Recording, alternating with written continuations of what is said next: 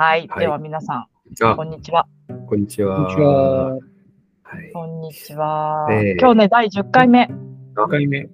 10回目で10すか。回目ですよ。すごいですね。もう経ちましたね、結10構。回もやってる。ねえうんということでね、いろいろなテーマで語ってて、ねえうん今日のテーマ、うんキャリコンこになった。あと、キャリコンを、キャリアコンサルタントを認知させる。どう？うん結構ね、あれ、キャリコンで、試験で勉強したけど、なかなか認知されてない部分もありますよね。うん。企業でキャリアコンサルタンうん。トの、えーキャリアコンサルティングをやってるかやってないかっていうのもね、試験に出たりとか、本当に何パーセントかですよね。うん。うんううんんうん何何が足りてないんですかね？うん、なんか、やってない理由っていうのが、何でしたっけ？効果が実感されないとか、うん。うんうん。うん。なんか名前で言うと、コーチングとかは昔からよく聞くじゃないですか。うんでも、キャリアコンサルティングというか、うんそういう手法ってなんかやっぱり、それに比べると聞かないですよね。そうですね、多分そこって、あの、コーチングって、うん。マネージメントにつながるところがあるじゃないですか。まあ、コーチングを利用して、うん。コーチングを使って、うん。マネージメントを向上させるとか。で、まあ、結局、マネージメントが、こう、しっかりできてれば、うんあの、結果が出るっていうか、うん。ね、我々だと営業成績が上がるとか、だから結局会社にとってのその収益っていうか、うん。そこにつながるってうん。いう、そういうのがあるからコーチングって結構ね、いろいろ、うん書籍とかああいうところでもうん。あるじゃないですか。うんい。ろいろコーチングを学ぶとか、なんか、これからコーチングだとか。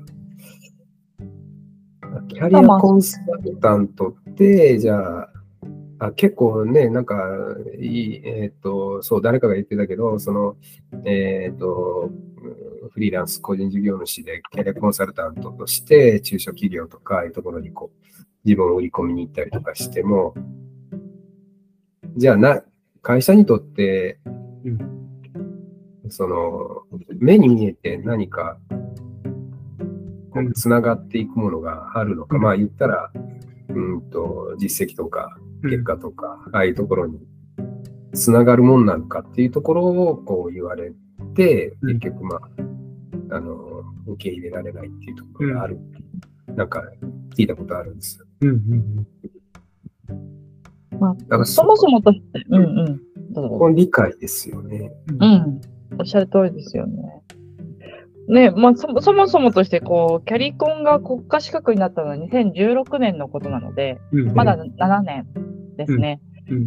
で、まあ、コーチングって一方で結構ね、もう昔からそういった名前、コーチングっていう名前はもうずっとあ残って認知されていたけど、キャリコン自体は2016年が国家資格で、ようやくそこからなので、まだ7年しか経ってないっていうことを考えると、うん。まあ、これからなのかなっていうふうに私は考えてるのと、あとやっぱ、どう活かせるの？それでっていう、その企業さんのうん。その疑問っていうのは、あのーまあ、分かってないからですよね、きっとね。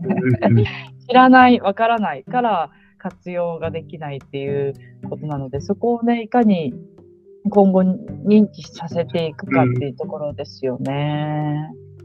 うん。えやっぱり企業のそのき経費コストうんの部分の大多数っていうのはやっぱりリソース、うん人材っていうところが、うん、うん、ほとんどだと思うので、じゃあその個々の人たちの、まあ、キャリア、まあ、自立なんですけどね、自立性をこう磨くことによって、うん、なんか私はやっぱり発展、企業の発展へと通じるんではないかなっていうふうに思っているうん。うん。でね。うん。そう思うとやっぱりキャリコンがそういうその個々の従業員の方々に関わって本人たちがあこういう風なキャリアを目指していこうとかあ社内でこういったオポチュニティがあるのかもしれないなっていう前を向いてこうキャリアを積極的にうん掴みに行くとやっぱりそれだけ成長したいっていうところにもつながるでしょうし。うん。うん。すごくこうね、そうすると会社としては前向きな社員が増えて、うん。成長意欲の高い社員が増えて、うん。っていう環境って、じゃあ実際どうなの？っていうところですよね。うん。うん。会社にとってメリットがあるのか、はたまたデメリットなのか、うん。うん。ねえ、どっちですかっていう。うん。うんうん。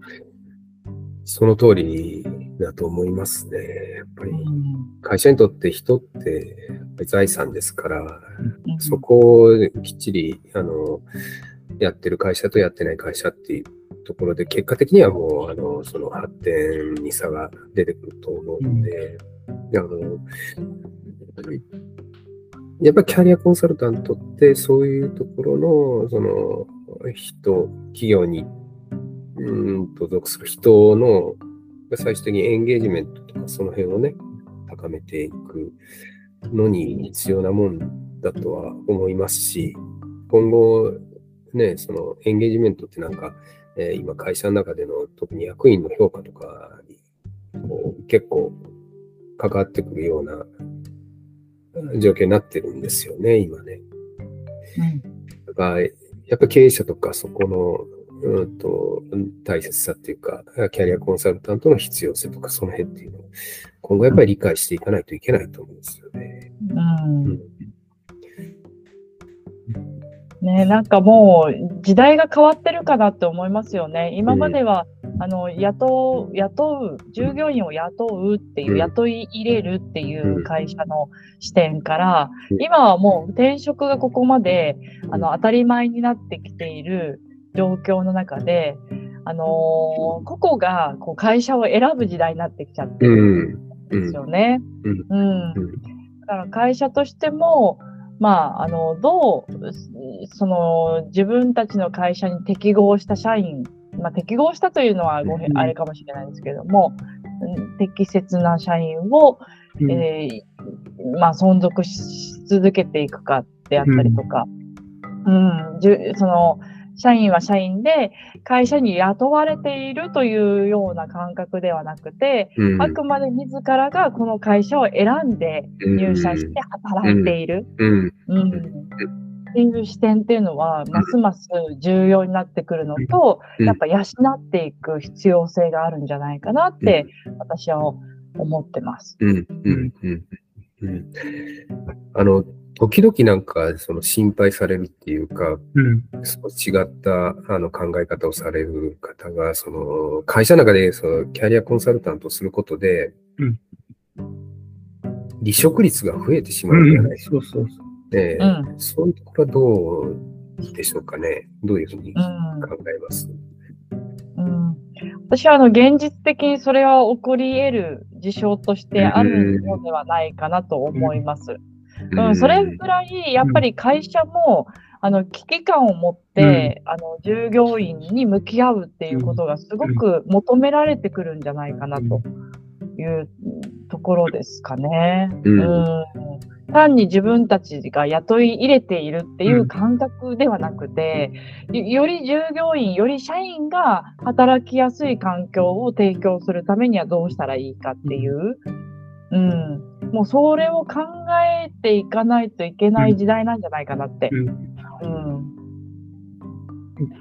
うですね。僕もそこが一番企業が心配し、ちょ理解不足で心配してるから、まあ、キャリコンっていう言葉が、やっぱりまだ受け入れられてないような印象はなんかありますね。うんうんあコンサルタントなので企業、あくまで企業側、B2B になると、多分おそらく企業側の視点でキャリコンは関わってくると思うんですけど、うんまあ、あの企業側としてはあのいわゆるその社員の方従業員の方々がキャリアに対してどう向き合ってるのかであったりとか今のその会社で所属をしていてどうキャリアの課題があるのかっていうことをやっぱり明確にしてそれをちゃんとキャリコンがあの経営層の方々に伝えることによってあのいわゆる改善策ですね。それこそ方策、うん、じゃ企業としてあのまあね、こう、従業員の、まあ、エンゲージメントであったりとか、うん、定着率を高めるための施策っていうことが導き出せて、うん、実行に移せるんじゃないかなって思いますけどね。まあ、B2C に関してはね、こ、ここのキャリアの自立、キャリアについての相談であったりとか、っていうことでしょうけど、B2B のキャリアコンサルタントってね、やっぱり経営に近いコンサルテーションをする立場になるのかなと思うと、あくまで企業視点、うん、うん、で関わっていくんじゃないかなとか。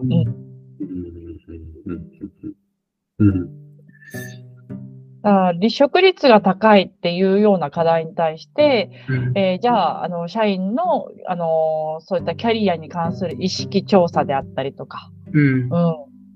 うん。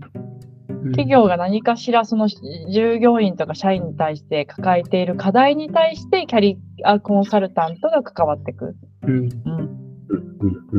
うん。うん。なん。か対象とするものが違ってくるんですかね。うん、コーチングだとやっぱり個々に対してっていう感じ。まあ多分キャリアコンサルタントとして問題がかったから、じゃあそこを今度個でコーチングしていきましょうみたいな感じにななるんですかね。うん、そうですね。うん。結局、うん、前の研修も、じゃあ個人に対してどうコーチングしていきますか？みたいなところになっていっちゃうと、そこにコンサルティングっていうのは、うん、なんか入ってきてなかったですよね。うん、ああくまでやっぱりあの企業側が抱えているあの人材に関して抱えている課題に対してキャリアコンサルタントがコンサルテーションとして入っていく。でそのうちの一つとしてあの個人面談をする。実施して、あのそれぞれの従業員の方々、まあ、それがハイパフォーマーでもいいと思いますし、もしくはローパフォーマーでもいいと思いますし、うん、あの、やっぱり企業が抱えているリソースとか人員、人的っていうところに関しての課題に対して、キャリアコンサルタントがその課題解決に、えー、対して入り込んでいくっていう、私はそういったイメージありますけどね。うん。うんうん。うん。うん。まあ、やっぱり企業の中でのその社員のエンゲージメントを高める役割としては、キャリアコンサルタントっていうのは非常に重要だと思うんですよね。うん。うん、そこは、あの、我々の価値というか、そういうのあると思うんですよね。ね。エンゲージメントを高める上では、どういった施策がいいのかどうかっていうアクションプランを、まあ、作るときに、多分キャリアコンサルタントが、個人個人の方々、との面談を通じて、うん、こういった今、あのまあ、御社にはこういったあの課題がありますよっていうところの問題提起、うん、うん、をした上で、じゃあエンゲージメントを高める上の施策としては、こういったアクションプランが考えられますよねっていう、うん、うん。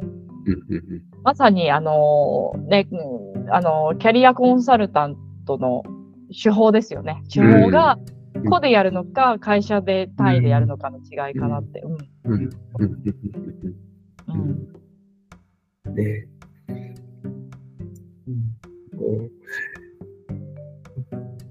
会社の中でこうね、例えばワンワンであの部下とこう話をする中で、あの、キャリアコンサルタントのその手法を使って、こう話をしていく中でですね、やっぱり、でも時々こう、うんと、その、じゃあ自分の今後のキャリアのことをこう、いろいろ考えていく中で、いや、このままでじゃあ、自分はこの会社で、この部署で、この仕事を続けていっていいのかどうかっていうこう問いかけをしだすケースがあったりするんですよね。あの本人がね。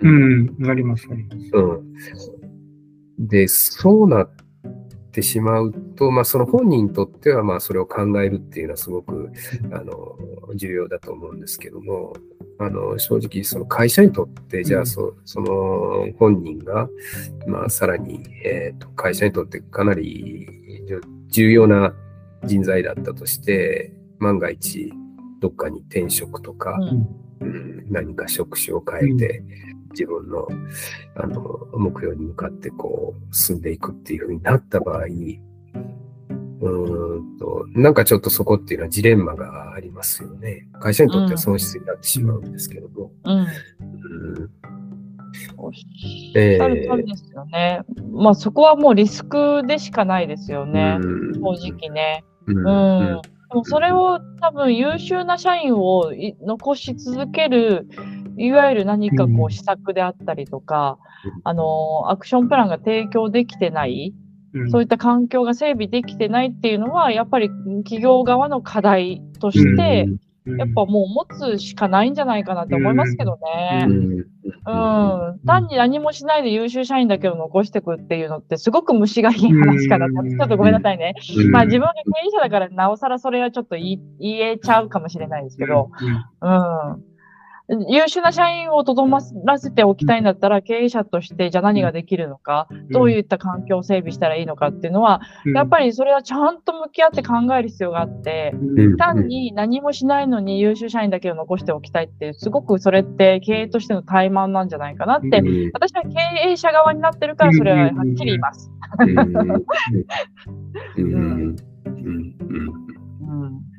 そうか。じゃあそこをこうまた、えーっと会社に対して働きかけていくっていうのもキャリアコンサルタントとしての役割っていうことなんですかね。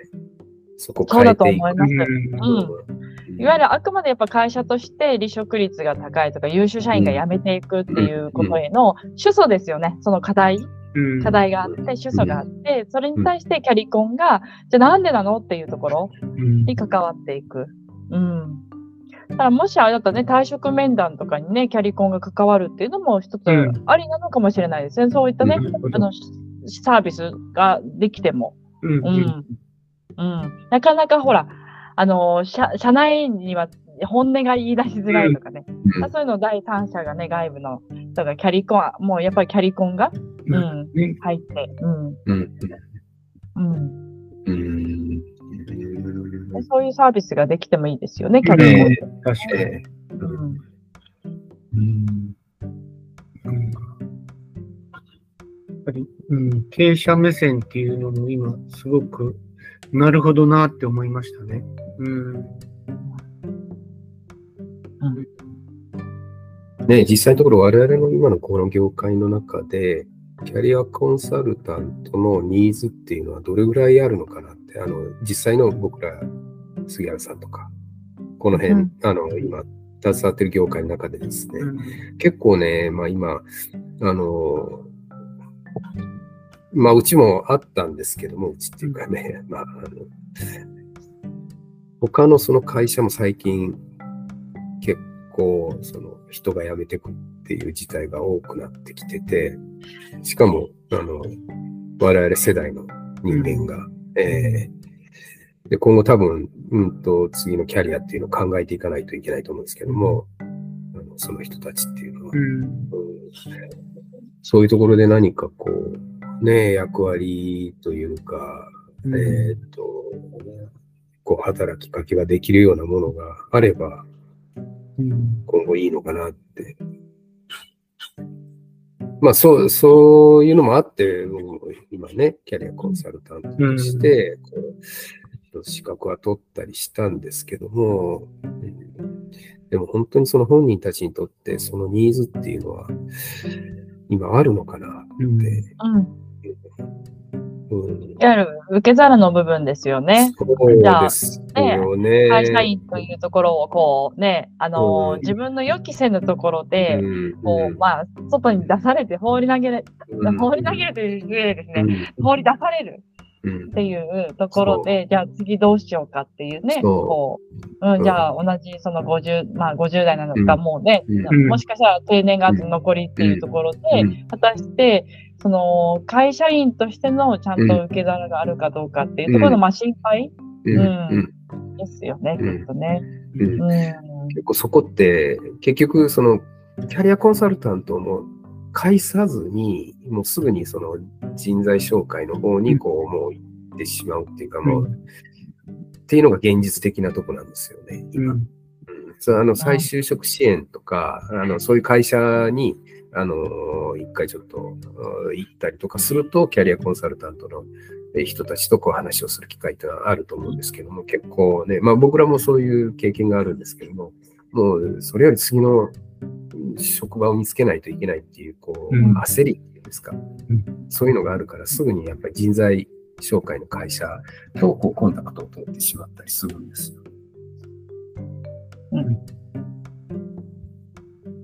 そこにいかに入っていくか、うん入っていくかっていうか、うん。そうですね。そこもサービス、キャリコンとしてのね、うん。あのーうん、サービス価値、うん。あの存在価値っていうのはん。示せ、もうすごく示せると思いますね。うん。うん。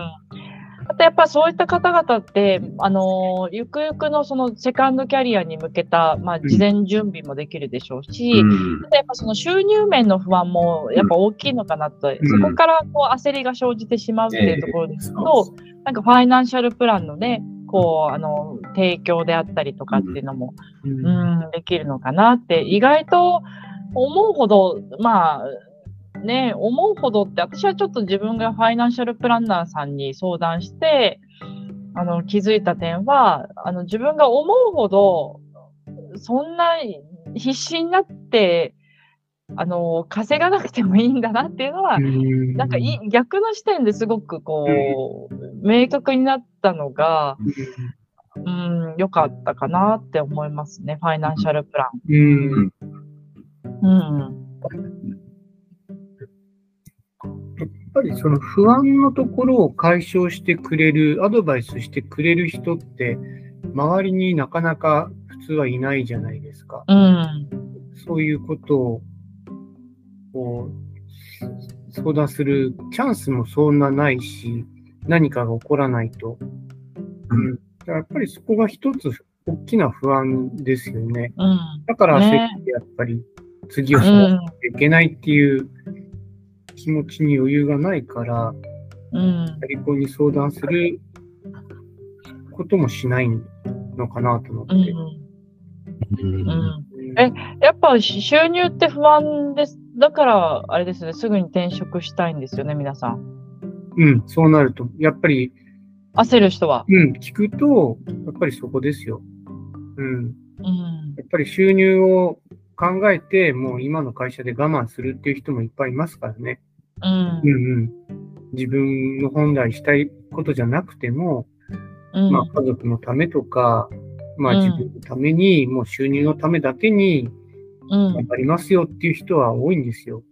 うん。うん。だからまあ本人がね、それでもいいって言うなら、それはそれでありなとも思うんですけど、うん。でも一旦立ち止まって相談したり考える時間っていうのも必要だと思うと、もうちょっと日頃からそういうキャリコンに触れるような世の中とか社会の仕組みもこれから必要じゃないかなっていうのはなんか今感じますね。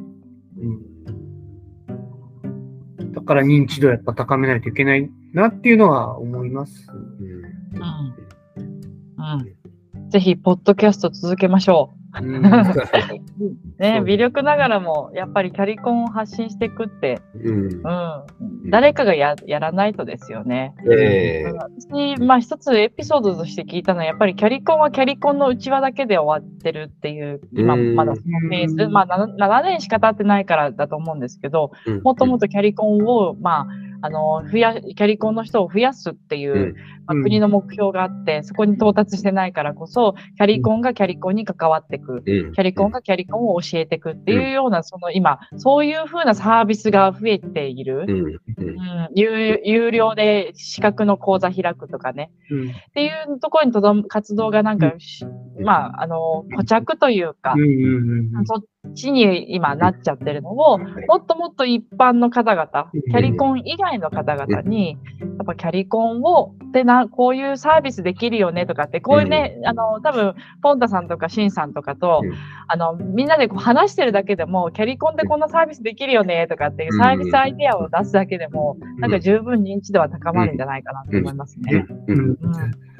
いやー今でも本当、うんと、タオさんが言われた通り、僕もそれは実感してて、なんか、キャリコの中でこう、フェーズがうん。終わってしまってうる。ん。だから、そこで、あのーその報酬とかそういうのもやり取りされてるけど、結局、キャリコン間で、その、報酬がこうやり取りされてて、うん。いうのが、まあ、現状かなって、うんうんまあ、必要な部分もあると思うんですけども、それをやっぱり、あの、他に需要があるんであれば、キャリコン間じゃなくて、それをこう必要とするクライアントの人と、まあ、正当な契約が結ばれて、うんと、そこの成果に対して報酬が支払われるとうんいう、こう、世界ってね、そういうのをうん作っていかないといけないかなとはうん思いますね。